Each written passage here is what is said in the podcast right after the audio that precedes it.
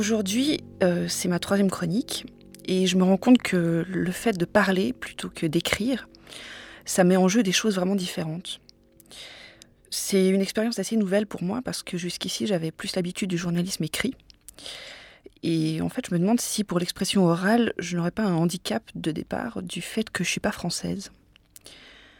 Parce que ça s'entend pas forcément au premier abord, mais je suis pas française, je suis suisse. Alors déjà, vous remarquerez qu'on n'a aucune chance de bien parler quand on doit commencer par prononcer une phrase pareille, je suis suisse. Mais plus largement, il y a une chose que tous les Suisses romans savent bien, et qui les bluffe complètement d'ailleurs, c'est que les Français parlent mieux qu'eux. Vous prenez n'importe quel Français, quel que soit son âge, sa profession, sa classe sociale, vous lui collez un micro sous le nez, il vous fait un discours clair, intelligible, fougueux, convaincant, souvent spirituel par-dessus le marché. Vous faites la même chose avec un Suisse roman, il va hésiter, bredouiller, chercher ses mots, et même s'il arrive à parler clairement, le plus souvent ça va rester un discours assez plat, sans aucun humour. Alors évidemment, je ne suis pas la première à faire cette remarque. Quand je venais euh, tout juste d'arriver à Paris et que je me sentais un peu perdue, euh, je relisais le livre de Ramu, l'écrivain suisse, sur les douze années qu'il a passées à Paris. C'était au début du siècle dernier. Et il en a fait un très beau livre qui s'appelle Paris, note d'un vaudois. Et lui aussi, il était complètement euh, terrifié par l'éloquence des Parisiens, et notamment par le bagout de sa concierge, qui s'appelait Madame Sérieux, et qui lui tenait la jambe dans l'escalier et qui lui donnait des complexes atroces. Mais ce qui est intéressant surtout, c'est la façon dont il expliquait les problèmes d'élocution des Suisses romans. Il disait en substance, euh, quand on parle français et qu'on est suisse, on est nourri euh, depuis, la petite enfance par toute une culture qui fait référence à un territoire qui n'est pas le nôtre et à une histoire qui n'est pas la nôtre. Un Français qui lit Balzac, Hugo, Zola, Flaubert, il peut toujours se situer par rapport à ce qui est raconté. S'il est parisien, euh, le cadre de sa vie quotidienne est le même que celui de ses lectures.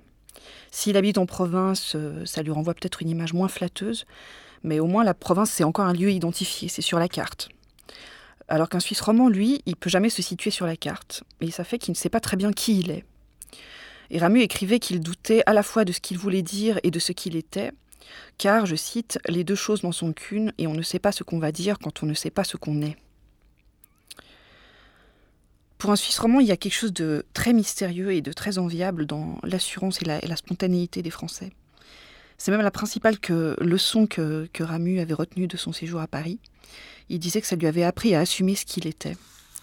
Et en fait, après 12 ans, il était retourné en Suisse et il était devenu un écrivain euh, résolument vaudois et en même temps un écrivain universel.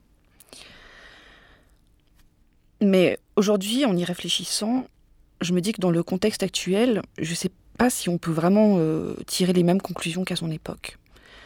Euh, parce que je me, en fait, je me demande si les Français ne commencent pas à être un peu trop sûrs d'eux-mêmes, en fait. Parce que ce qui me frappe, moi, c'est le fait qu'ils ont quand même une vision très condescendante de toutes les autres cultures de la planète, en gros. C'est le fait qu'ils ne peuvent s'intéresser aux étrangers que quand les étrangers clament leur amour de la culture française et répètent partout qu'ils lui doivent tout, qu'elle les a sauvés là-bas dans leur pays de sauvages. C'est leur tendance à se gargariser de leurs grands et beaux principes et de considérer que le fait de les avoir formulés les dispense de les appliquer en quelque sorte. Ou même, plus inquiétant, c'est leur manière de déguiser leur chauvinisme et leur peur de l'autre en défense de valeurs universelles. C'est quelque chose que j'ai beaucoup de mal à comprendre, parce que quand on vient d'un pays dont les principales contributions au progrès de l'humanité sont le secret bancaire et le couteau multilame, je vous assure que ça invite à l'humilité. En fait, les jours où j'ai la folie des grandeurs, ce qui m'arrive quand même assez souvent, euh, je crois que mon rêve, ce serait de rassembler tous mes compatriotes exilés en France et qu'ensemble on apprenne aux Français à bégayer.